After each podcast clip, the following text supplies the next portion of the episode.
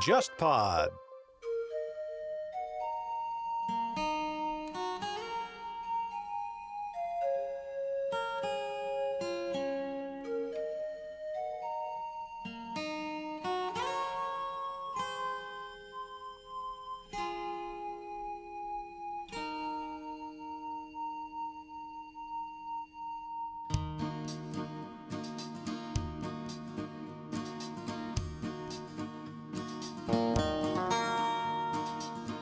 说李汉祥后来是结成了七大贤，然后他应该是排老三，然后这个里面就是像老二蒋光超，蒋光超这个人听起来好像大家都不太熟悉，但是你说几个人，就是他的叔祖是蒋百里，中国最早的军事理论家，保定军校的校长。是，然后他的姨丈呢，这个名字也在扎老师讲这个出现过魏景蒙，嗯，台湾的新闻局局长，而且魏景蒙又是张艾嘉的外祖父。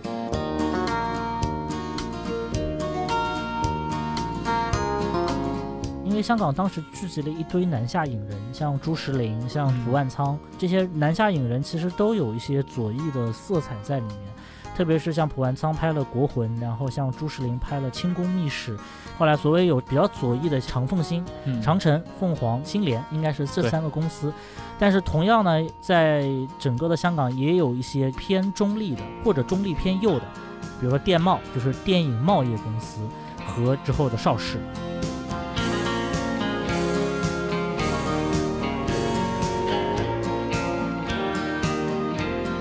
俊是他的好哥们儿，早期香港电影的很重要的一个人物。严俊在美国去世之后，李翰祥是很震惊的。他说：“严俊怎么死了？怎么会这个样子？”然后说另一哥们儿打电话过来说：“严俊死了。”然后李翰祥其实那会儿早就已经知道这个消息了。李翰祥说：“我故作惊讶的哦了一声，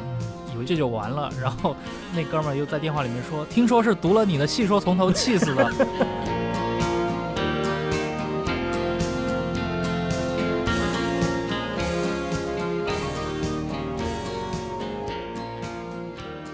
各位听众，大家好，欢迎收听这一期的《忽左忽右》，我是陈彦良。首先安利一下《忽左忽右》的微信公众号，也就是在微信页面搜索“忽左忽右”，你会看到一个名为“忽左忽右 Left Right” 的公号，那就是我们。在公号里，我们会同步每一期的节目内容，并向听众提供当期节目的文字信息以及更多的延伸材料，方便各位的收听。今天又是博乔老师。来到了我们的节目，继续这个影史的系列啊！大家好，大家好。博乔老师除了在天方乐坛里面长期担任这个客座的嘉宾，聊音乐方面，尤其古典乐、爵士这块的内容，其实我之前在上一期咱们聊那个历史剧啊、历史的影视剧这块，其实也提到过。其实博乔老师对于电影圈，包括他本人过去的一个工作，其实跟这个圈子都还是有蛮密切的一个联系。尤其是我们同为这个电影历史的爱好者啊，同时也喜欢在电影里面去看看这些影视对于历史的刻画。所以我们上一期聊了那么多关于正剧，对吧？包括一些诙谐的喜剧类的电影，那中间提到了像电影界的前辈们啊。尤其提到了李翰祥，那之后我就在想，其实李翰祥这事儿，咱们真的可以单独的都不止做一期了。我觉得可以做一个系列，因为我们知道这个李翰祥同志，他是应该是七十年代末在香港的《东方日报》上开了一个专栏，这个专栏就叫“三十年细说从头”啊。这个专栏其实他当时就是那种豆腐块文章嘛，其实每篇没多少长，但是他后来写了非常多的这个系列，涵盖了几乎就是二战后整个的一个香港电影史。包括当年的一些，比如说像长城呀、永华呀这样的一些早期的电影公司，和当时的像无论是黄梅调电影，还是说一些粤语残片，李翰祥本人的话，他作为一个从北方过去到香港的这么一个移民导演，他也是作为其中代表吧。因为我们提到那一代的香港导演的话，张彻也好，对吧？李翰祥也好，胡金铨也好，胡金铨是小胡嘛。其实这波人都不是在香港岛上长出来的，他们都是。大江南北汇聚到这个岛上，然后在二十世纪的下半叶，为我们啊，为这个华语的观众们，生产了这么多经典的电影、电视的内容。所以我们今天就聊一聊啊，今天就三十年细说李汉祥。还是得插一句啊，因为确实我有特别多的朋友师长，其实都是香港电影史、台湾电影史，甚至李汉祥、胡金铨这些问题的专家。我来谈这个呢，我自己觉得还是一个抛砖引玉为主啊，希望他们以后都可以来这边跟陈主播更深度的聊这个。就是以后互动会要开辟一个固定的板块，对吧？就除了那些我们聊社科、聊历史、聊文学之外，其实电影，因为我本人的话，我不是那种传统意义上的影迷，但是我对于这个类型的电影的话，其实我个人也是兴趣非常丰厚。嗯，我们提到李汉祥的时候，刚刚我说到了这本书啊，《三十年细说从头》。其实我手头就有一本，而且这本书也是以我一个朋友转送给我的啊。上面他也专门托了李汉祥的女儿李殿欣女士给我签了名，因为他知道我是一个算是李汉祥的爱好者吧。然后这本书在内地推出来的时候，我本人在朋友圈连发了几条。嗯，是。像这个李殿新其实是梁家辉的这个前女友，前女友，对对对。然后他自己也是演员出身嘛。对，李汉祥自己有两个女儿，一个李殿朗，一个李殿新，都是深度的参与到了影视工作当中。但是据他的女儿，像李殿朗吧，自己就说说李汉祥的女儿作为一个影二代，其实对他的影艺生涯没有什么太大帮助，因为就是爱李汉祥的人很多，但讨厌他的人也同样非常多。嗯，所以说就是他自己在整个演戏的过程当中，其实经常能够感受到一些业界的恶意在这边。嗯，说回像梁家辉，梁家辉是主演了就是李汉祥北上以后的一些电影，什么《火烧圆明园》这一系列的电影，但是那个时候的中国台湾当局。仍然是有非常严厉的这个所谓自由引人的这么一种制度，就如果你去跟大陆合作的话，那你可能就会被认为是像匪谍一样的这么一个角色。所以说，梁家辉因为北上拍片，所以说长期也在台湾那边找不到工作。香港这边的很多电影人也不敢请他去拍片，因为只要一请他拍片，他们的影片就必然无法在中国台湾地区上映这样子的。所以一直据传梁家辉是惨到去摆地摊这样子，对对对，一直是有这种说法这样。但是据传梁家辉一直对这个李汉祥的夫人非常好，包括在李汉祥去世以后，他每年都会给李汉祥的夫人一笔钱，应该是张翠英女士，然后而且喊妈咪这样，就是虽然说可能就是李建新和梁家辉是不谈恋爱了。但是这个两家人的这个关系其实仍然是保持的非常好，这样。嗯，对。然后李建新女士现在至少我收到这本她的。题字赠字的这个书的时候，其实他当时已经在那个像很著名的那家拍卖行里面担任钟表部的主管，所以也等于是应该是在电影圈以外了。那像刚那个博乔提到另一位啊，也是李汉祥的女儿李殿朗嘛。对。前几年应该是后浪在引进这本书的时候，当时像那个齐爱博士是给他做了一个做了个访谈专访，对吧？他里面确实就是像刚博乔说的那样，他说过说作为演员的话，其实李汉祥的女儿这个名号给他们带来了非常大的一个。阻碍是的，这个我们也很容易去理解嘛。确实，你作为一个就是将门虎女吧，嗯，是父亲这么大的名号，对吧？这个对演员来说到底是好事还是坏事，确实很难说清楚。作为星二代来讲，压力肯定很大了，因为你混得好，人家说你是靠你爹；你混得不好，人家说你靠你爹，你都没 没混好。但是这个影视行业它确实有些时候有高度的不确定性，这样子，你再是星二代。你也很难完全掌握自己的命运，尤其是父母是这种一线的演艺明星，比如说，即使在中国内地，像我们知道，像斯琴高娃，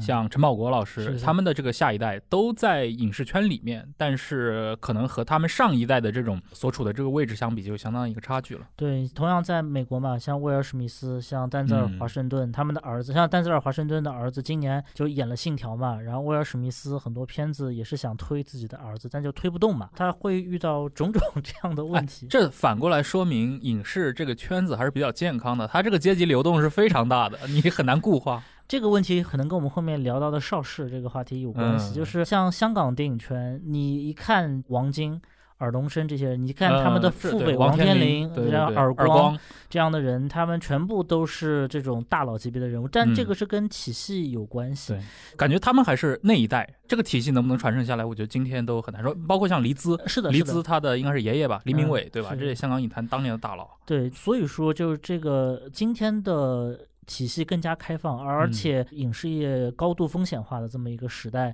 大家其实还是要看真正的一个票房啊，包括经济压力这样子的。是而在那个时代，就比如说像邵氏，他有时候嗯是公司上班制，跟我们今天理解的啊、演员演个片子签个合同其实不太一样。所以有很多那种甘草演员，我们发现他年老了之后还要去讨薪水啊，或者为自己维权什么是的，是的，所以这就像像个单位一样。对，刚你提到那些所谓新二代的例子，我刚突然又想到一个，其实也是李翰祥在自己的这个算是回忆录里面嗯反复 Q 到嘛，洪金宝。啊，洪金对吧？三毛也是，洪金宝，我们其实他挺有意思。早年他出演的那些功夫小子的形象，对吧？是那种憨厚但是特别能打的。嗯，到了老年之后，感觉他整个人气质都变了，是就开始出演一些大佬、江湖大佬大，江湖大佬 嗯。但后来其实我们知道，他在香港电影圈确实他的地位就是一个大佬的地位。是的，而且他的这个地位的形成是很早的，可能四十年前、五十年前的时候，他就已经能够接触到一些一线的资源了。那很大程度上是由他的父辈、祖父辈给他带来的这个，是对我其实还执行过一个洪金宝的一个，就洪金宝当时要在上海开一个工作室，嗯然后在上海办一场活动，然后这个活动当然是有很多领导了，我自己只是这个活动的执行人这样子的，因为他办这个活动是他干儿子那个彭于晏。来做主持，嗯然后现场的女记者们都非常疯狂，然后请了一堆这个港台影视圈的大佬，都是如雷贯耳级别的。但是最让我们震惊的是，我作为 这个执行者，甚至都不知道，就是成龙会半途过来，啊，就是洪金宝确实面子很大，就是像成龙这个级别的这种大哥，嗯也会就是说买个面子，不过他们师兄弟嘛，那是是是很正常。对对对对对对。也有过很多合作这样子。嗯，是。那今天我们既然聊到了李翰祥，尤其是借着这本书来聊啊，其实这本书与其说是李翰祥的，无论是作为报纸专栏的一个合集，还是说这是李翰祥的一个回忆录，我觉得都不是一个能够完全概括它内容的这么一个说法。在我看来，这本三十年细说从头，更像一个掌故学的一个材料，里面我大量的信息，可以说海量的信息，里面 Q 到的这些人物，确实很像一个就是一个老头在跟你喋喋不休说他年轻的时候怎么怎么样，而且涉及到的一些细节是颗粒度是非常细腻的。是他讲到的很多人名，当然今天的人肯定非常不熟悉了，无论是像白云也好，杨志清也好，嗯，因为香港电影，尤其它的这个国语片的这个黄金时代，已离今天已经很远了嘛。确实，新一代的人他接触不到太多这样的素材，所以在阅读这个掌故的过程当中嘛，就会觉得这书的信息量怎么这么大？提到这个人包包括他写林黛呀，写到啊、这些一些很私人的一些关系，非常丰富。你能看到，我觉得就是至少在那个时代，中国，比如说一九四零年，就四五年以后，就是抗战嗯胜利以后，那个时候中国确实积贫积弱很多年，教育什么因为打仗或者整个普及的问题，其实真正的所谓有知识有文化这个层次的人其实是非常少，所以你能慢慢的看到，就这些人可以慢慢的结成一张网络，就比如说李汉祥后来是结成了这个什么七兄弟。这样子的，七所谓兄弟七大贤，对，七大贤这样子的，然后他应该是排老三，然后这个里面就是像老二蒋光超，蒋光超这个人听起来好像大家都不太熟悉，但是歌手嘛，对对。你说几个人，就是他的叔祖是蒋百里，对，中国最早的这个军事理论家这样子。保定军校的校长，是是是，然后他的遗仗呢，这个名字也在扎老师 讲这个出现过魏景 蒙，嗯，对台湾的新闻局局长，对，而且魏景蒙又是张艾嘉的外祖父，是，就是你能看见整个这几代人其实都已经串联成了一张网络，呃，对。这个我觉得是五十年代、六十年代，我们可以看到，其实整个电影圈呀，嗯，尤其是香港电影圈，其实五十年代、六十年代香港电影圈其实就是中国的至少一半的电影圈汇聚到那儿的。呃，因为我们知道，其实一九五七年之前，内地和香港其实相互之间的出入还是比较正常的。这也是为什么我们可以看到李翰祥在香港还遇到了很多人，大家一看，哎，这哥们儿不是我们内地导演嘛？怎么就在香港了？像牛奔，嗯就是牛奔老爷子前几年参加那个《花样爷爷》嘛，所以被很多年轻人又重新的认识就发掘 认识出来了。但是牛奔其实是童星出生是，但是中间四几年到五几年的时候，他当时也是往返于香港和上海、香港和北京之间啊。这段时间，包括他遇到了那个后来大闹天宫的这个作者万氏兄弟啊，这个都发生在那个时段，所以它这有一个时代背景在那儿嘛。然后你刚提到那一代人其实很容易结成这样的一个圈子。那五十年代的这个香港影视圈，它还是一个相对来说比较精英化的，呃，可能我觉得可能跟那个时候大家对于电影明星的一个认知是有关系的。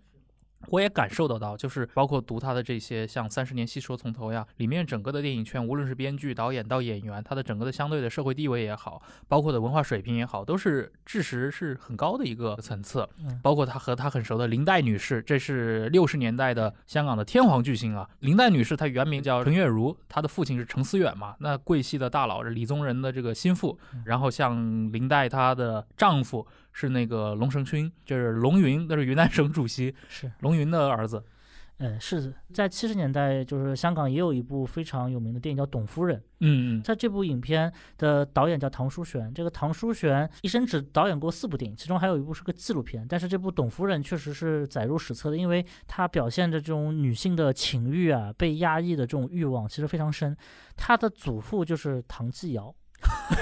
云南王。对云嗯南王，所以就是你能看见整个的中国的第一代影视人，他很多都是从政商，然后文化这种背景，然后发展到这个影视这个新兴的这个领域里面来。这个我们在港台的这个那一代的演艺明星里面是比较常见的，像刚前面也提到像张艾嘉呀，对所以这也是一个时代背景造成的吧。那说回到其实李翰祥本人的话，他是东北人，首先锦州人，然后他是在北平进入的这个影视圈，北平艺专。艺专。四十年代的时候啊，嗯，然后因为搞了一些学生运动，爱国学生运动，哦，他很喜欢搞这事儿的。对对对，他里面讲过一个很有名的一个段子嘛，嗯。他说他当年在那个艺专的时候，其实当时已经出来了，他南下了上海，嗯结果在上海的时候遇到了那个四六年，当时三青团正在酝酿这个反苏游行，然后在他们学校里面如火如荼，学生在串联说东北在那闹大鼻子，指的就是这个苏联红军。嗯，说在东北强奸女性啊，然后很多小姑娘就被迫剃成了尼姑头，这都不放过。然后他们开始要酝酿，是不是咱们要去游行呢？酝酿到一半，突然又发生了沈从事件，就是在北京，应该是在东单还是西单，那个美国大兵嗯性侵了一位对，沈从这样的一个女学生。嗯然后这个反苏游行瞬就一下变成反美游行了。李汉祥就是带头去干这事儿的人。所以李汉祥他自己早年参加了很多学生运动，然后被学校给开除了。学校给的理由也很逗，说他的文凭是假的。然后他非常生气，说我这文凭是买的，怎么可能是假的？就是他是跟当时的教育部买了这个文凭这样子的。嗯，然后后来是一路就是去了香港嘛。李汉祥先是做演员，但是他形象特别不好嘛，大黑个。对，大黑壮，嗯比看着比较恐怖。哎，其实李汉祥给我的感觉就有点陈凯歌那种意思。呃，是有一点很魁梧的对，可能更更黑一点这样子。李黑嘛，他在香港他开玩笑说，我祖宗是李逵。是，然后所以说只能演一些很边缘的这种角色这样子的。嗯然后后来就慢慢的发展到就是给导演做助理，给严俊。而且你发现那一代在香港的文化人，其实他们都还是有一个大陆的根。你比如说像李翰祥第一部比较深度参与的电影，就是他协助严俊导演拍摄的《翠翠》。嗯，这个翠翠是什么呢？翠翠就是沈从文的小说编程编程嗯改编的这么一个作品。然后你像刚才讲的这个七兄弟，就是所谓老二蒋光超，老七是胡金铨这样子的。胡金铨是个北京人，所以他非常对那种精卫文化非常感兴趣。所以他当时甚至还专门写过一本关于老舍的书，就是他人在香港写过一本关于老舍的书。前几年也出了？，对，前几年后浪也出版了这本书。你很难想象一个搞武侠电影的这么一个导演，去了香港，后来又去了旧金山这样子的，他居然会对这个老舍这么感兴趣。但其实现实就是这样，就是那一代的香港影人，他们确实是根还在大陆。是刚说那个七大贤里面，当然老七是胡金铨，其实中间还有几个人啊，包括中间就有那个马连良的公子，嗯，京剧大家的公子，就是为什么一直在香港跟他们混在一起，就是确实他们的北方元素是非常近的，而且我想中国这种传统戏剧对于那一代的香港导演、那一代中国导演吧，影响是非常深的。这个从一开始就是你看中国电影的起点就是当年那个谭鑫培。对，定军山。定军山嘛，嗯之后一直到二十年代，像各种火烧红莲寺也好，他用了大量这种戏剧元素、戏曲元素。那到了比如说像张彻他们去拍这些所谓的中式剑戟片的时候，就张彻那些阳刚美学电影的时候，比如说《十三太保》，是对吧？这是朱帘寨的故事，基本就是取材于京剧里面。李翰祥本人也是深受这些影响。我们可以如果拉一张单子看他李翰祥在五十年代、六十年代、七十年代电影，你会发现一个非常清晰的路径的，就是在五十年代的时候，他还是在去做一些很剧场式的，或者是一些公司给的项目。嗯，所以他那个电影中，你发现有时代剧，也有一些古装剧啊，很多是从一些流行元素里面出发。但是到了六十年代，他大量的去接触一些中国古典元素的西施也好，包括杨贵妃也好，包括说一些黄梅调电影，对对对对这种黄梅调电影。那到七八十年代以后，他个人的这种兴趣才慢慢的出现了，像倾国倾城呀，是是包括八十年代去做那些北上拍了像《火烧圆明园》《垂帘听政》片，对对对，近代史嘛，大军阀也是啊，大军阀是七零年的吧？李汉祥他在这本书里面其实很有意思啊，就是如果大家当他是个回忆录的话，其实看不到太多的一个时间线上的路径，因为对它全是跳来跳去，它是几百篇这种小文章组合起来的，所以其实对读者的这个、呃脑力，包括拼图的能力要，就是你有时候分不清楚，他讲这个的时候讲的其实是在香港的故事，嗯，突然跳到下一篇的时候，他可能讲的就是一个内战时代的故事。是，然后再跳跳到他听到一个什么清朝内廷的一个掌故这样，没错，没错，没错。对，所以这是一本比较好的睡前读物吧，反正翻两篇儿，然后就睡了，第二天看其实也没什么影响，这样，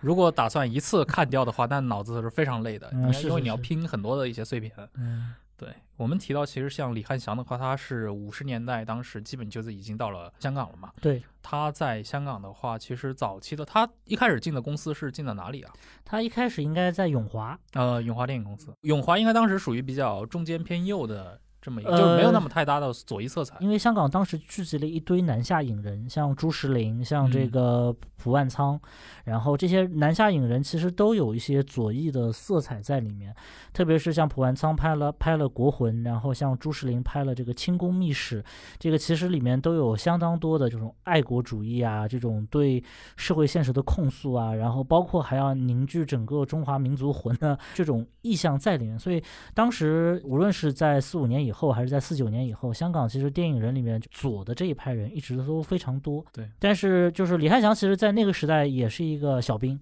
就是并不出色，然后但是喜欢到处乱窜，然后比较有有才华嘛，给这个写写鼠来宝，给那个写写剧本，在这边客串一下，这样子就是这么一个在剧场的这种工具人，见缝插针型的。但是就是香港电影后来也遭遇了一些分化，像这个朱石林他们就是把张善坤排挤出去了。嗯后来所以所谓有比较左翼的，就像叫所谓叫长凤星、嗯长城、凤凰、新联，应该是这三三个公司。但是同样呢，在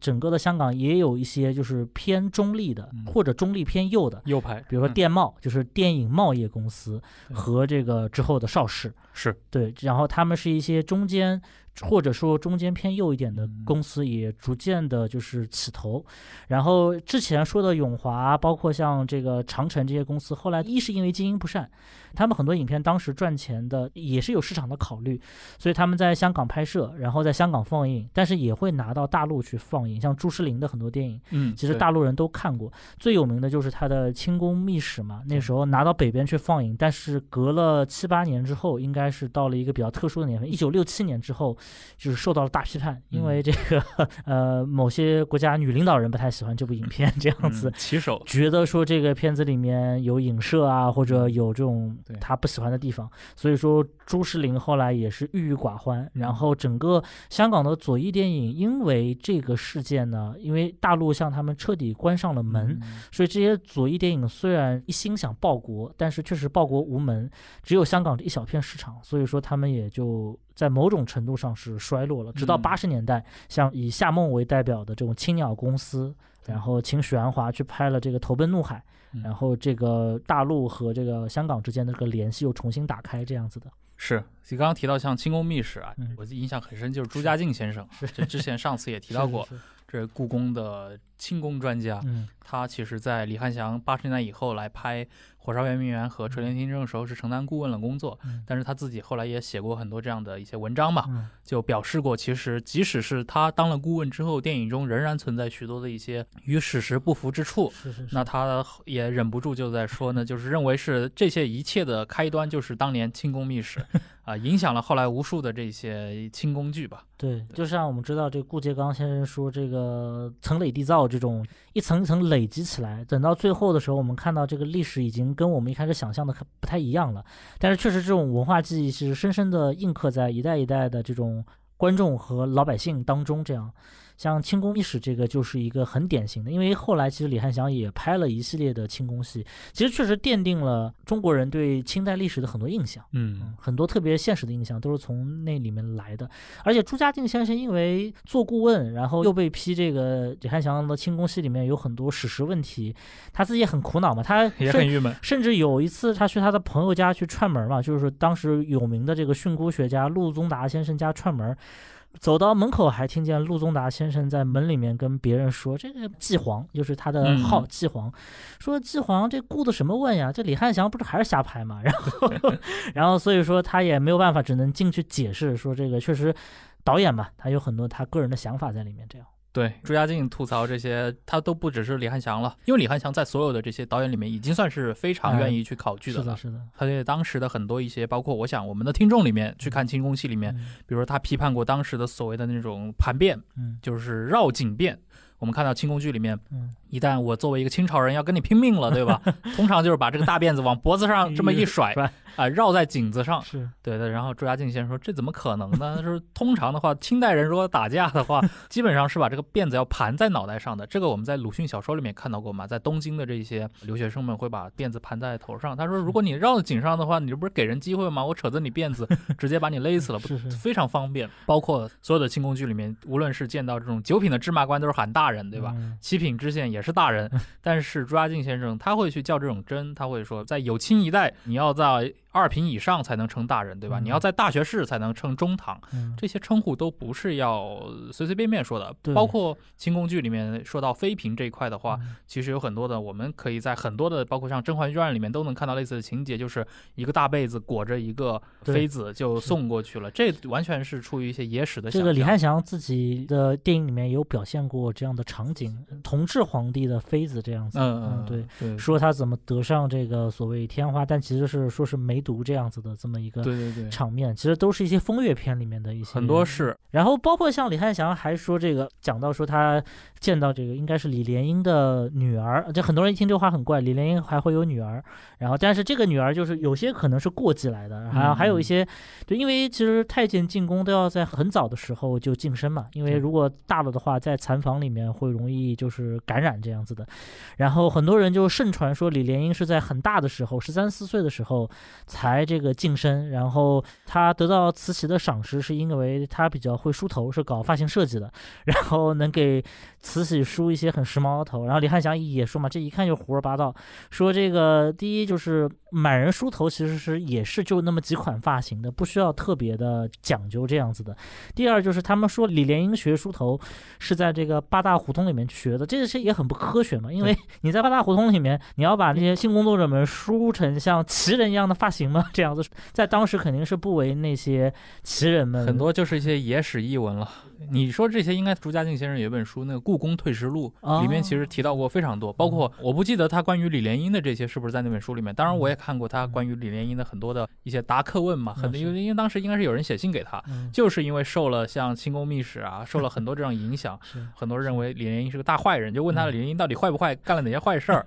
然后朱家靖先生就很严肃的做了很多的一些考据，回答，就说其实像光绪也好，慈禧也好，都是很信任李莲英的。而且李莲英应该本人也非常收敛，因为前面有安德海的例子在。是是是，说他跟醇亲王去天津去阅兵的时候，所有人都想拿李莲英做文章，就觉得说，如果但凡李莲英飞扬跋扈一点，就一定要把他给参掉这样子。但是但是李莲英一直非常之低调，嗯就是当成把自己当成是醇亲王的一个小跟班儿，滴水不漏嘛。而且从头到尾都不在公任何公共场合出席。而且据说，就是当时光绪后来被关在瀛台的时候，就是李莲英其实是非常有同情心的，想关心这个光绪的生活。他和光绪的关系是非常好的。嗯，包括你刚刚提到，其实前面有安德海的例子嘛，是是这我们都知道。山东巡抚当时丁宝宝桢嘛，啊丁宝桢对丁宝桢宫保鸡丁的发也不是发明者吧，他家厨子发明的 是。的，丁宝桢智斩安德海，对吧？嗯这折子戏嗯其实也很适合拍电影，有这么大一个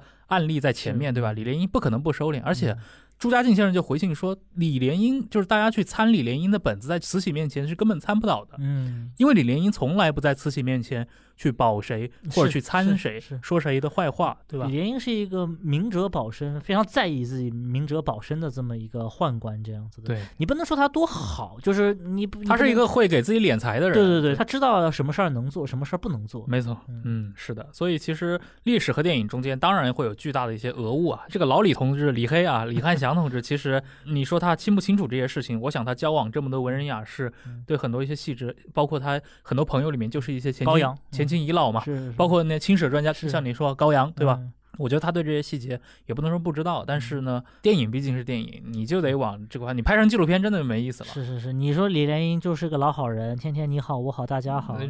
故事嘛？对对对，对，你就是得把它弄出一点珍妃呀，嗯。要说成那种翁同龢举荐的，嗯。包括哎，其实朱家靖先生不仅批判过这些影视剧啊嗯，朱家靖先生连那个溥仪的回忆录他也指出过错误，说不要以为你是皇帝，你说的就没错了，对吧？他说了很多，包括溥仪在那个《我的前半生》里面，嗯他就说西太后的事儿嘛，他说了嗯很多不靠谱的。他那时候也才三岁嘛，对对对，他其实也是道听途说是是是，过来，包括他说太监在传嘛，他说什么西太后早年是做宫女出身的，后来怎么才上了位？怎么完全不可能，对吧刚博乔老师说到了香港电影在战后的这么一个左右翼的分野。其实电影人文艺圈本来就天然的会偏左一点，这个在全世界都通行的。所以战后其实我们去看的话，会发现香港演艺圈里面有大量的左翼分子在里面。其实都不仅是五十年代，我们知道那个香港六七十年代有一个风月片的著名演员迪娜，迪娜女士就是一个著名的奇女子呀嗯。她是也是一个左翼分子，然后她在七十年代的时候，当然事后很多官方材料解密了，他跟中国大陆，尤其中国大陆一些特殊部门嗯，都是有非常强烈的联系的。是的，甚至在八十年代，后来迪纳下海经商，他成立了一些涉及到通信技术这样的公司，其实是帮助中国大陆在嗯整个八十年代的这个航天工业的发展，达成了非常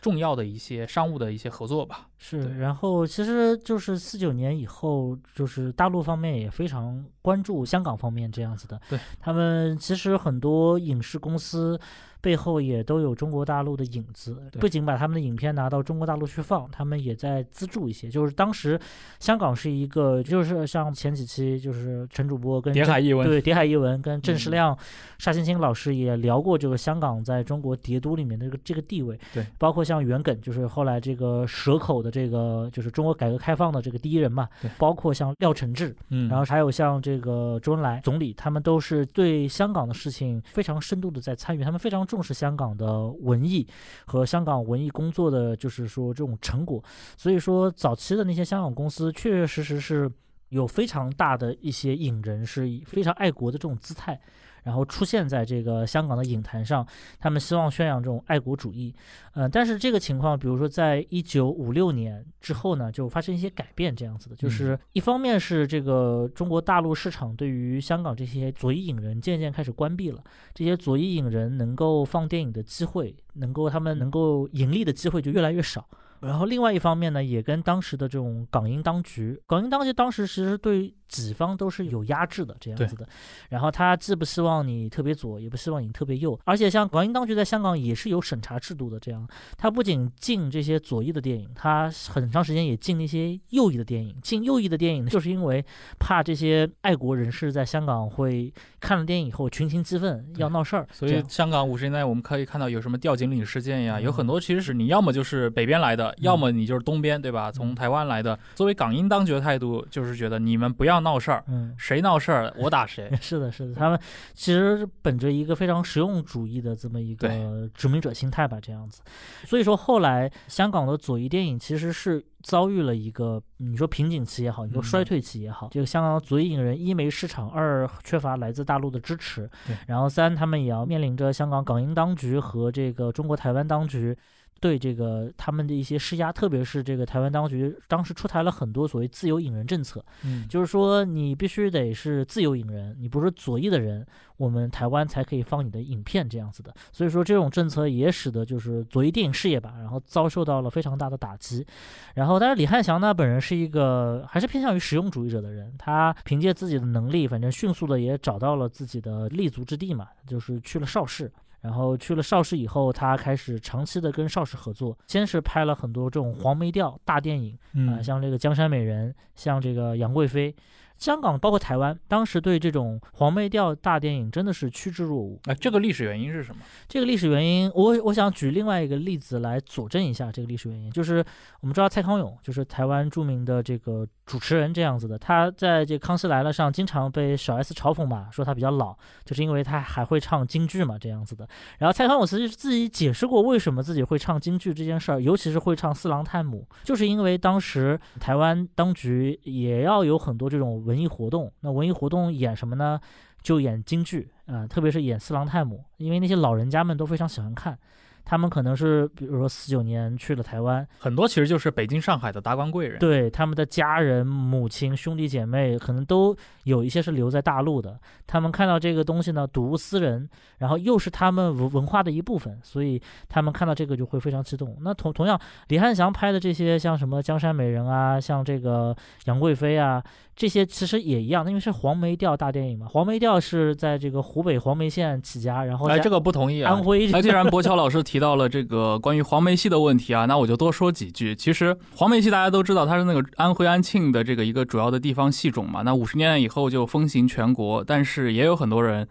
比如说，像刚博乔老师就提到说，它是发源于湖北省黄梅县啊，这个肯定是不对的啊。首先呢，因为最近三十年来，对于黄梅戏的很多的挖掘研究的话，都比较成熟了。那黄梅戏这个戏种，它的前身就是叫怀腔，是以安庆、怀宁当地的方言来进行歌唱和念白。这个从清代中期，从道光年间就是这样子了。那之后的一百多年，它是以这个怀宁县的石牌镇为中心，然后形成了今天的这个黄梅戏，包括我们熟知的像严凤英啊，他们都是他们是同严凤英是桐城人嘛。那么为什么会出现湖北黄梅和这个黄梅戏挂上钩的说法？这个其实是一个很晚才出现的一种考据。它是在八十年代，当时的一本叫《黄梅戏艺术》的期刊，在八九年的这个第二期上发表了一位汤金城先生的文章，名叫《话说黄梅县与黄梅戏》。然后这里面就直接把这个县名黄梅和黄梅戏的戏名划成等号了。那么同样在八十年代，还有一位陆鸿飞先生，他写了那个《黄梅戏源流》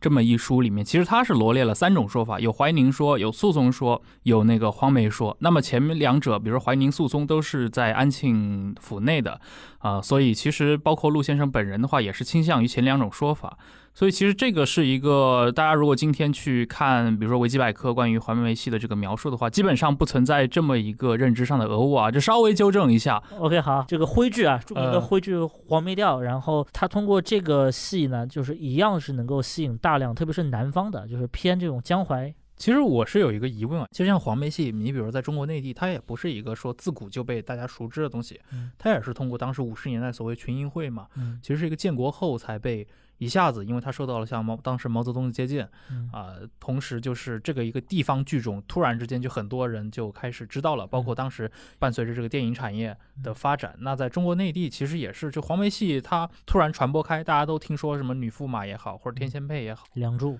对，就是都是一些很近的事情，但是几乎是同一个时代嗯，在香港黄梅调电影就成为主流了，嗯，所以这个其实蛮有意思的一个现象。是，所以就是刚才我说的嘛，就跟蔡康永学京剧是差不多的道理。就那个时候的人，他去了台湾，去了香港，嗯在那个地方，他跟祖国大陆是隔离的，但他的根还在大陆。而且我想的是，当时这说明一个状况，就是五六十年代香港黄梅调电影的突然流行，它其实跟当时中国内地的这个文化氛围对关联是非常紧密的比。如说五八年中国的第一部这个比较重要的音乐作品，这个《梁祝》小提琴协奏曲，由这个陈刚和何占鳌两个人写作出来，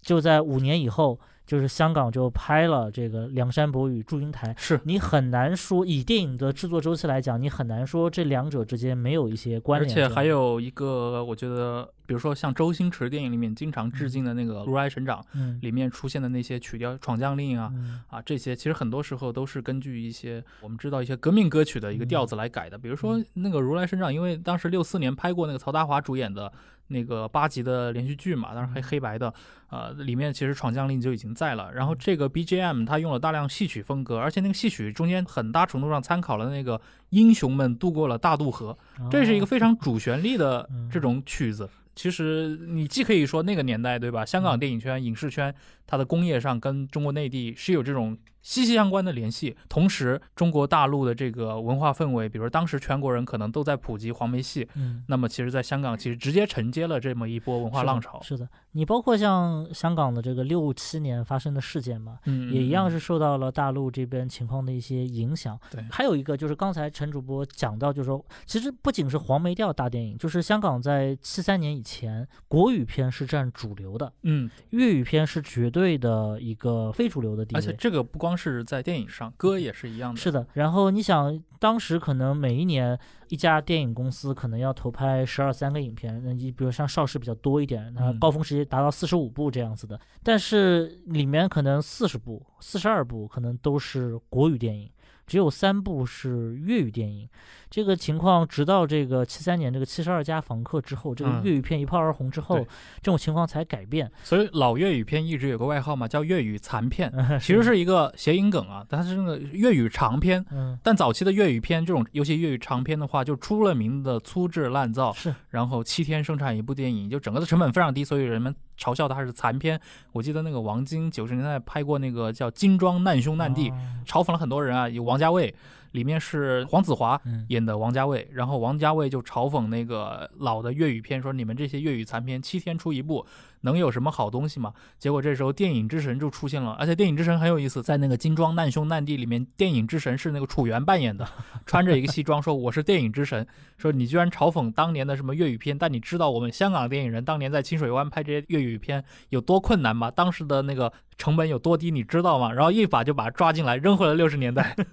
对，然后粤语片在那个时代，老板对于粤语片的整个成本的控制是更加的严格，时间嗯是更加的短对。它可能成本有时候只到国语片的三分之一，拍摄时间长度只到国语片的二分之一，所以真的就是一个，你说它粗制滥造吧，你在那个环境下，你也就只能拍成这个样子了。但是确实是粤语片在那个时候，它因为要行销整个东南亚地区，所以说还是国语片的受众可能会更好一点尤。其它的那个主要市场在台湾嘛，对主要市场很多是在台湾，然后包括邵氏很多是要在新马地区这样子的，所以说他们觉得粤语片的可能就是门槛更高一点，它的受众更小一点，所以就还是比较坚定的在拍国语片这样。嗯，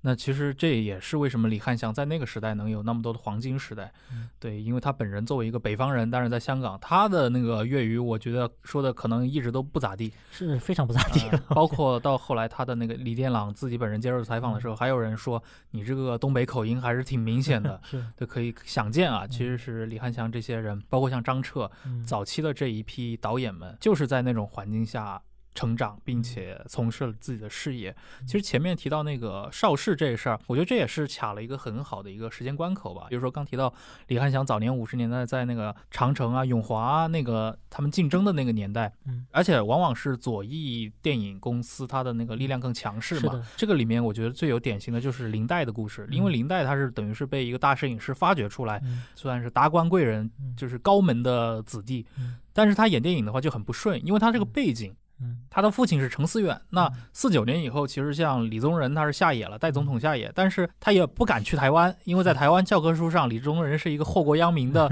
罪人，对吧？他只能流亡海外。后来。程思远也是回到了香港来写写随笔啊，写写回忆录，就是这种失意政客。然后这也直接牵连到了林黛本人，因为林黛，你看你这个家庭出身，你这个右派分子的帽子摘不掉的，所以嗯左翼的公司不欢迎你。嗯所以我们发现，其实当年像长城，长城有著名的长城三公主，对吧？嗯里面没有林黛，是呃，然后当然时代也不一样啊嗯。但是林黛后来是凭借那个是哪部电影？呃，翠翠，啊，翠翠就是演那个沈从文当时改编的那个，对，翠翠嗯，她是在永华电影公司一炮打红的。嗯。但是到了一九五八年，邵氏电影公司是在香港成立了。邵氏电影公司应该说是开始把目光更多的转向香港，香港因为之前是在新加坡那边，呃，它比较复杂。它其实一九二几年邵氏公司就存在，当时不叫邵氏，叫天一，叫嗯天下第一。然后邵氏家里面呢，一共是有十个兄弟姐妹，嗯其中男丁呢是四个人，老大叫邵醉翁，老二叫这个邵村人，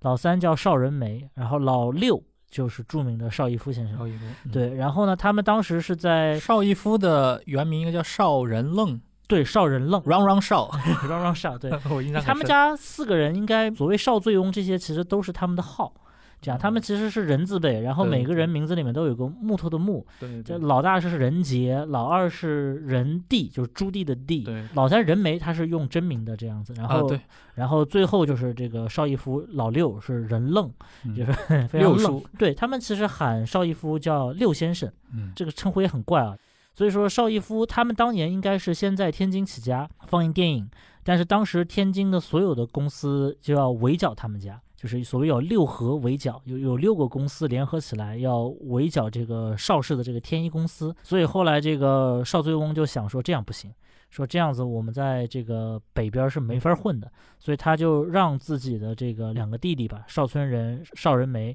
包括带着这个邵逸夫去这个东南亚地区，就是新马地带嗯去打拼。结果打拼了几年以后，他们发展的非常好。然后，但是据说在抗日战争的时候，邵逸夫因为在新加坡和马来西亚地区放映抗日电影，甚至一度被当地的日本驻军给抓起来过。但是他命比郁达夫要好，就是 没有神秘消失这样子的，他还是留下了一条命。据说邵家人也动用巨款去救他这样子的，然后救了这个小弟弟，然后救完他以后。到了四五年、四九年以后，邵家就逐渐的要把重心放在香港。一开始叫邵氏父子公司，这个公司主要是由这个邵逸夫的二哥邵村人去主持。但是邵村人呢，可能年纪也大了，然后很多想法也比较陈旧，所以说邵氏一直在香港的名号就是特别粗制滥造，然后影片票房也不佳。后来没没有办法，邵逸夫作为六先生要去拯救二先生，然后他去到了香港，然后开始从哥哥的手中把这整个公司给接过来了，然后开始进行了一轮非常非常宏大的一个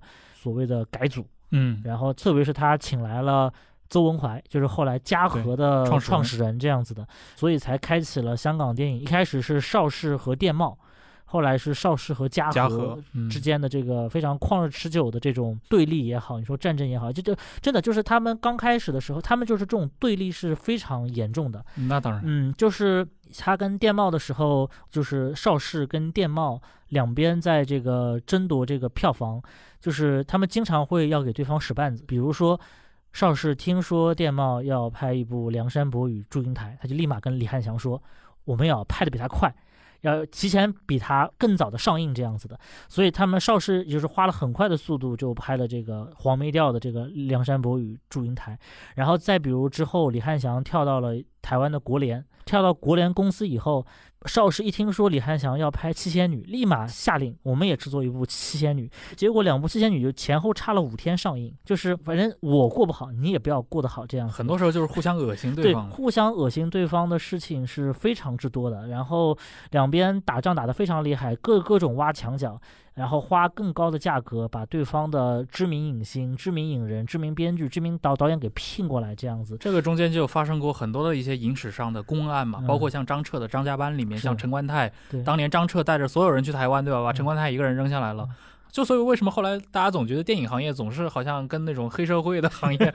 好像有互相有这样关系呢嗯？确实蛮像的。嗯，但是邵氏当时在香港确实是非常大的手笔，就是邵氏邵逸夫跟当时的港英政府在这个九龙清水湾买了四十六公顷的地，嗯，然后做了当时香港最有名的这个清水湾的这个影片城场，对片场非常宏大。这个雇员最高的时候，正式雇员就有大概一千三百人。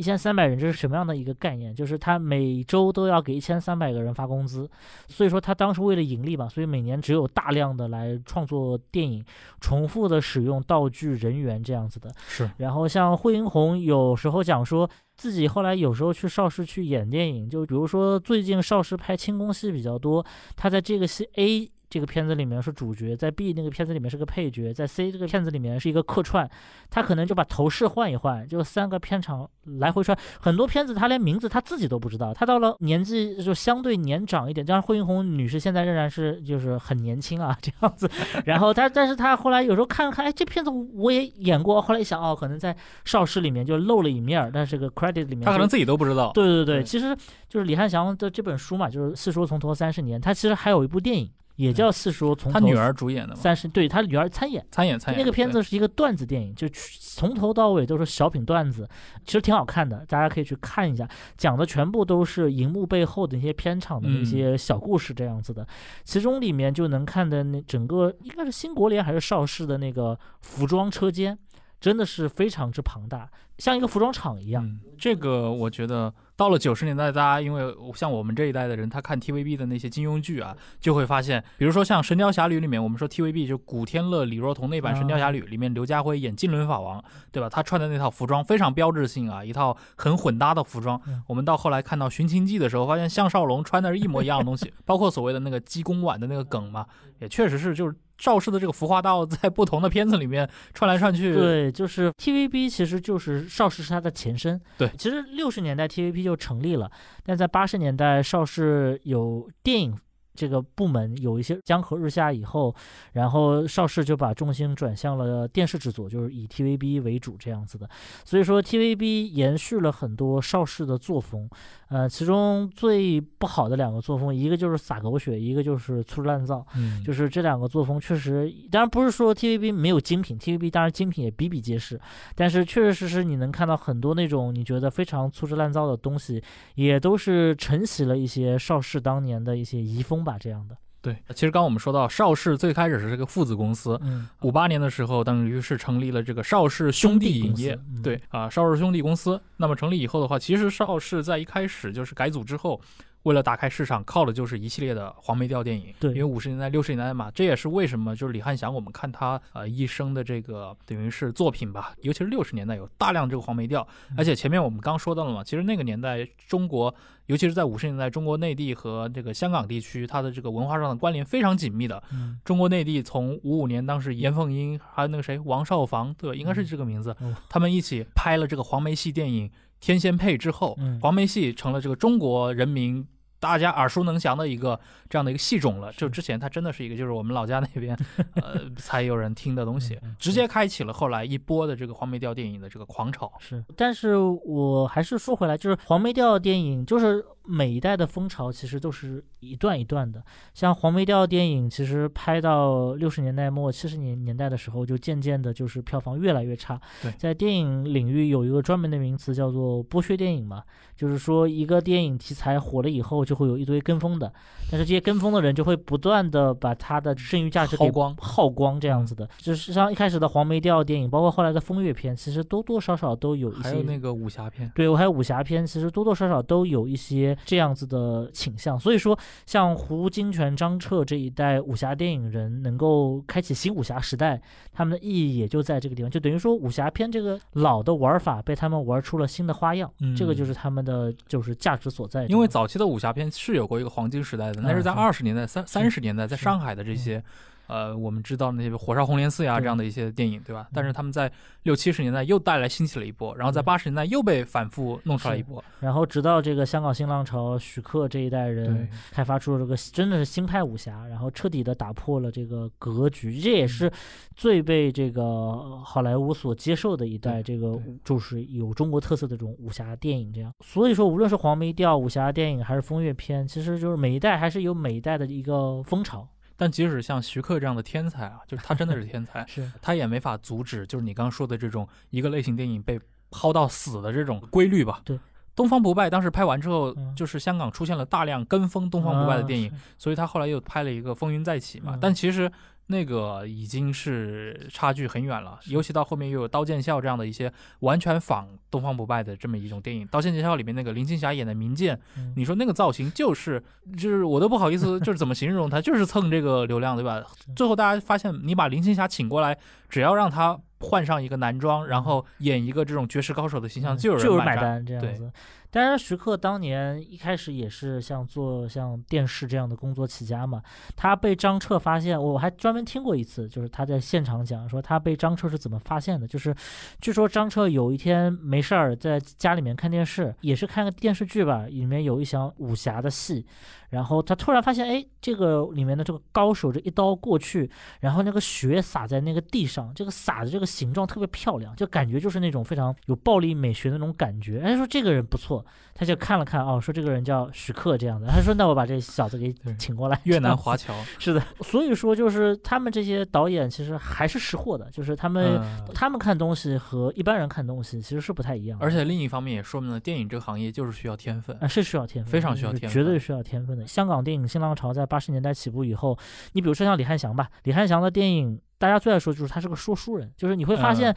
他电影里面不存在我们所知道的一些新式的技法，就是你说白了，你把声音一关，其实你还是能够听听台词，你还是知道这个故事发生了什么这样子的。就是他的这个剧本的这个语言的密度非常高，呃，语言密度高，然后整个的这个镜头语言也没有什么特别花哨打哎，光。你这么说挺像电视剧的拍法的，是的，就是一个不能说糙，就是那个时代它就就是这么一种文化。你把它改成广播剧也没问题。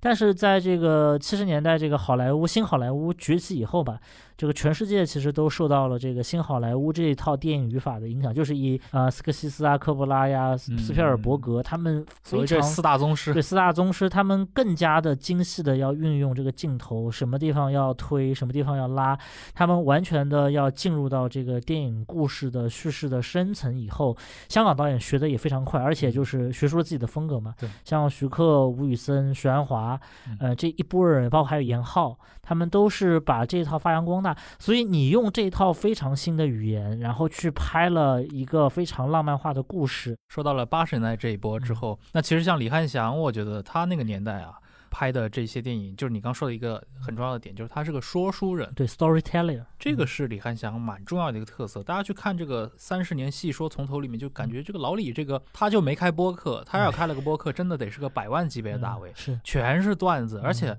他这种北方人嘛，那说话真的是太逗了。他写成文字都很逗，你都可以想象他说话会成什么样。而且他很喜欢玩一些梗，对。而且我觉得这个人他有一个，当然跟中国人传统那种很严肃或者面对一些很多议题不大能开得起玩笑的这种心态很不一样。比如说跟你刚提到严峻，嗯，对吧？严峻是他的好哥们儿，嗯，这个早期香港电影的很重要的一个人物。严峻在美国去世之后，李翰祥是很震惊的。然后中间他写严峻去世的那一章，我印象特别深刻。嗯他说严峻怎么死了？怎么会这个样子，对吧？然后就说另一哥们儿打电话过来说严俊死了。然后李汉祥其实那会儿早就已经知道这个消息了。李汉祥说：“我故作惊讶的哦了一声，嗯以为这就完了。”然后那哥们儿又在电话里面说：“听说是读了你的戏说从头气死的。”对吧？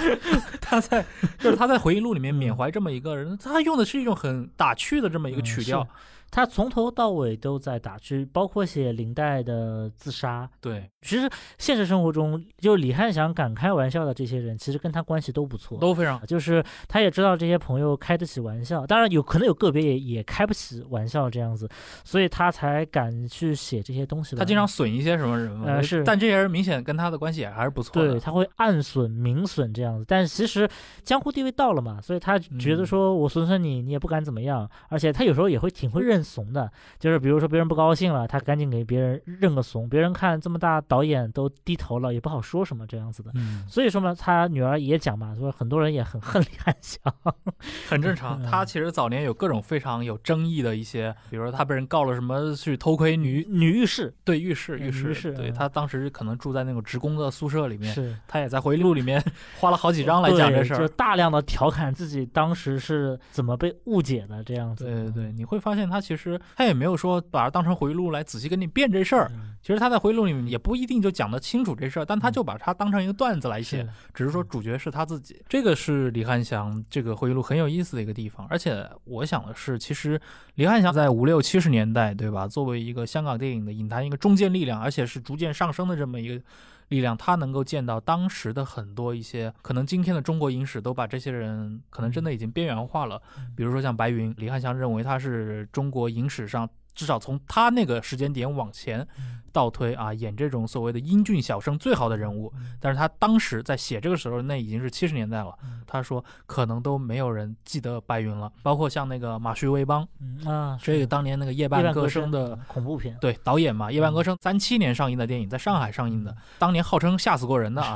呃，《夜半歌声》的导演，他认为他就是马旭威邦，那就是中国的希区柯克呀。嗯，他一生拍了大量的这种恐怖题材的这些影视作品。最后死的也很蹊跷。对对对，他死的时候，他说在这是香港当时第一次 划那个斑马线，嗯，是这东西也是个很新奇的玩意儿。划了斑马线之后，他从嗯他过去好像旁边什么香港港警嘛，这些可能是山东威海来的那些警察，呃，冲他讲，嗯，就是让他什么往回走或者怎么样，他也没听清楚，就是走到一半又开始往回来，就被一个大货车给撞死了。对对对。但是你看啊，其实李翰祥写马徐为邦的时候，也是他其实把马旭维邦当成一个很重要的中国电影的一个人物来聊的。但是他评价到他死的时候，他是这么说的：他说就这么着，名震大江南北的中国影坛唯一恐怖片大导演马旭维邦就死在这条斑马线旁边的马路上了。落凤坡战死凤雏，岱山撞死戴笠，马路碾死马徐，好嘛，人一犯上事儿还真没跑。嗯，对，这就是著名的这个北京曲艺界喜欢讲犯了名讳了。对对对所谓什么，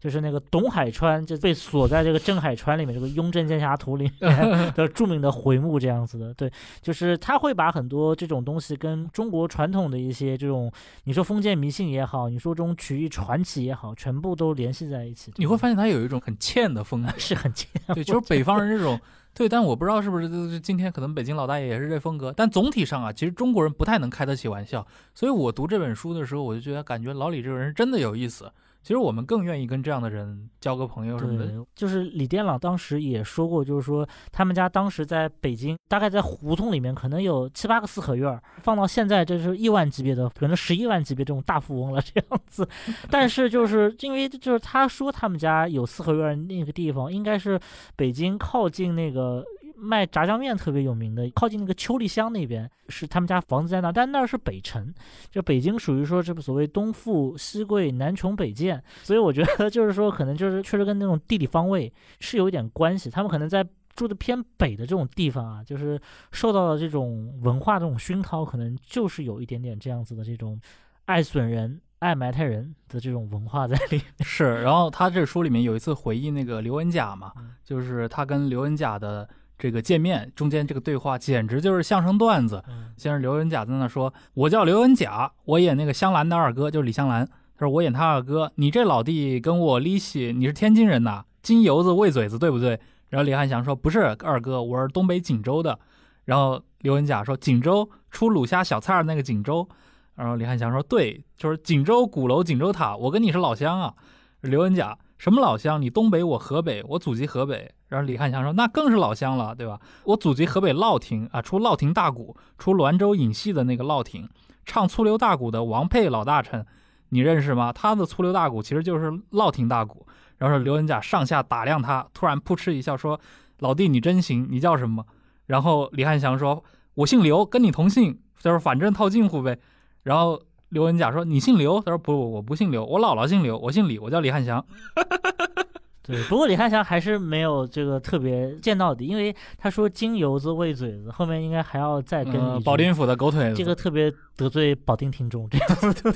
得罪河北听众。啊 是其实刚刚也提到，像马旭维邦这批人嘛，那其实都是中国早年的，他都不是香港电影导演了，他其实就是中国内地的导演。但是好像我们的历史就是这么被切断了一样，嗯，大家不觉得这些导演好像很少提到他们了？现在已对经，就是电影史其实就是一部比谁更不被遗忘的一个历史，这样子，就是有很多导演就真的就是会被影史所彻底遗忘。所以说，比如说像西方的这个标准收藏公司嘛，CC 嘛。这个 Criterion Collection，然后包括像很多影评人，包括像很多的电影史学者，他们的工作其实就是从废墟中去拯救这些电影记忆。对为了准备这次，其实我也把李翰祥的一些片子找出来看了看，因为之前看过一些有名的，所以这次找了一些没有那么有名的电影来看。所以你看了啥？我其实看了一些风月片这样子的，呃，包括像跟《金瓶梅》相关的一些系列啊，还有《啊风月奇谭》啊，北地胭脂》这样子的。嗯，一些风月片这样子，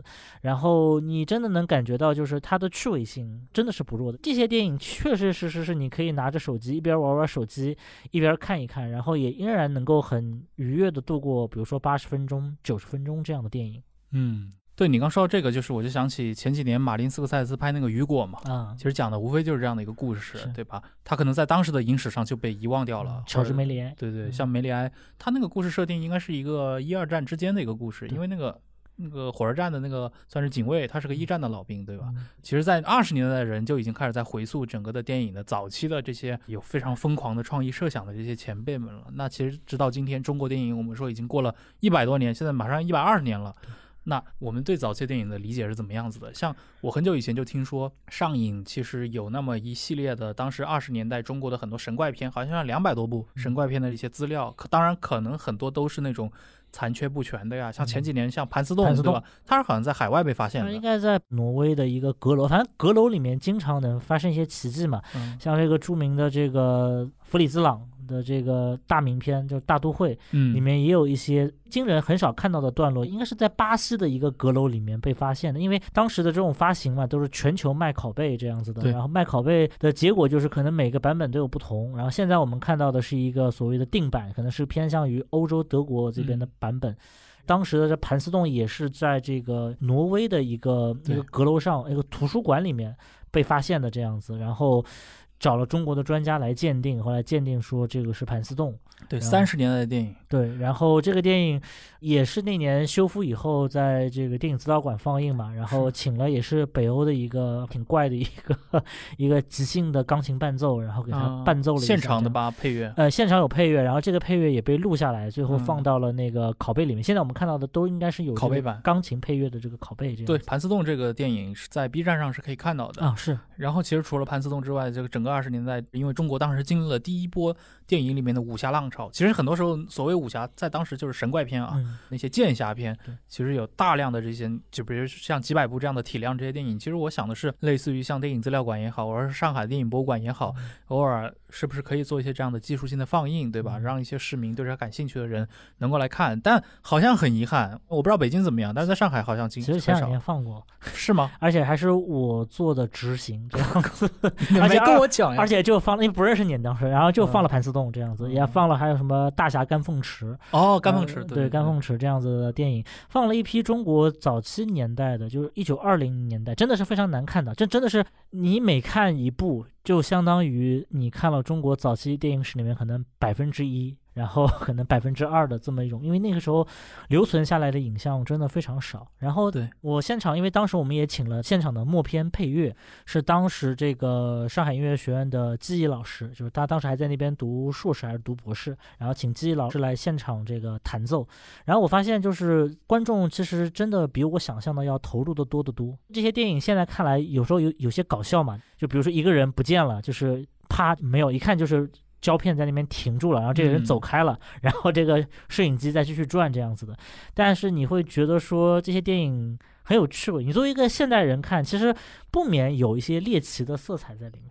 而且我想它的整个故事底本都是通的，像你刚提到像大侠甘凤池，嗯对吧？这是也是《雍正剑侠图》里面的。嗯咱们其画地无形影一侠，对 那个，其实很多人其实知道《雍正剑侠图》，也不是说通过电影或者是通过书本，他就是听评书呀。对，那很多，所以你知道九十年代这批的文化依然有它的受众在那儿，那其实跟二十年代的这些电影是无缝衔接。对包括我们说像《火烧红莲寺》，这是改编自那个平江不肖生的《江湖奇侠传》嘛，里面的一个章节。所以，其实中国人在看这些的时候，我想很多时候你能串起一个文化上的一个记忆。像我小时候是特别不喜欢看戏曲的，但我奶奶很喜欢看戏曲。嗯我想可能是因为我奶奶喜欢在电视上看戏曲，加重了我讨厌戏曲的这个逆反心理。嗯因为他永远在看，比如越剧也好，或者说是京剧也好，对吧？那但是我到后来，我大学的时候慢慢开始去看京剧了，当然可能就从什么程派的《锁麟囊》开始去听啊，嗯然后能接触昆曲啊这些。我后来仔细想了想，那转折点是什么时候？还真的就是因为我大学的时代就开始去回溯去看这些当年张彻的这些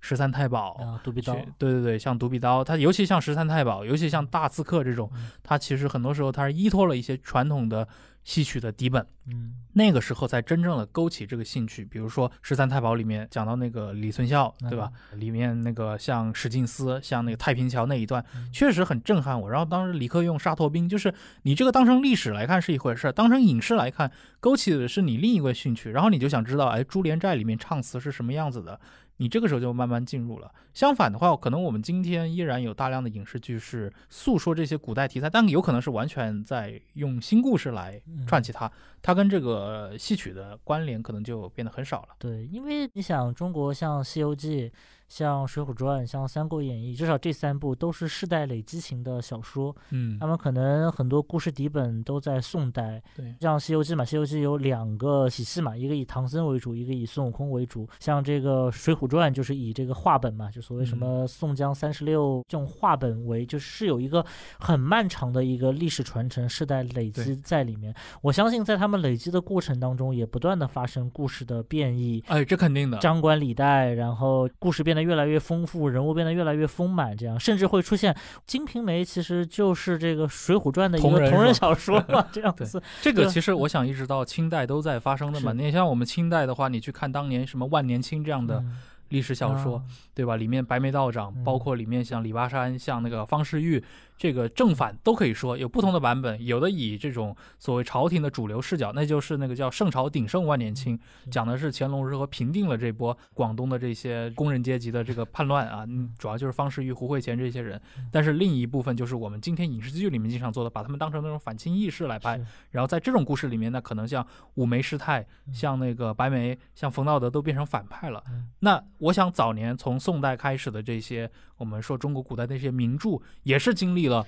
是无数次这样的反复。我反正听这个《雍正剑侠图》的时候，我就挺震惊的一点，就是在这个这个书里面，特别是王月波老师讲的这个版本里面，嗯，它真的是高度的是一个比较倾向于清政府这一方的，这个把其他都是叛贼嘛这样子的。建制派的视角。对，然后包括像《三侠五义》里面，其实也不乏这样的现象。嗯，所以我在想，当时这些话本小说，无论是到评书时代的这些小说，还是说在更早之前的那些宋代的这种古书艺人，他们在说这些的时候，可能还是要考虑到当局的一些，就是说政治压迫这样子的，所以他们必须要把故事塑造成，就是要有问题，也是朝中有个别奸臣这样子。对嗯，所以你从这个角度上来说，我就是说啊，这个《三国演义》其实挺不可思议的。嗯，是，因为它作为一个中国这个古典名著里面排行就是第一线的嗯这么一个重头的名著，它是公然宣称割据有理、分裂有理的这么一个文体。嗯，是，这个蛮特殊的，跟尤其跟那种比如说《唐谈五代演义》嗯跟那种什么隋唐相比的话，是，好，其实今天还是聊了挺多的，但是李汉祥包括他这本书啊，三十年细说从头，我们这个系列还是可以继续说下去，因为通过老李同志这一个一生，他的跟电影的这个姻缘，我们可以串起一部整个的二十世纪的中国电影史，或者至少是半个香港电影史。所以，我们这个三十年细说李汉祥这个系列还会继续。那下期再见，也非常感谢各位的收听。拜拜。拜。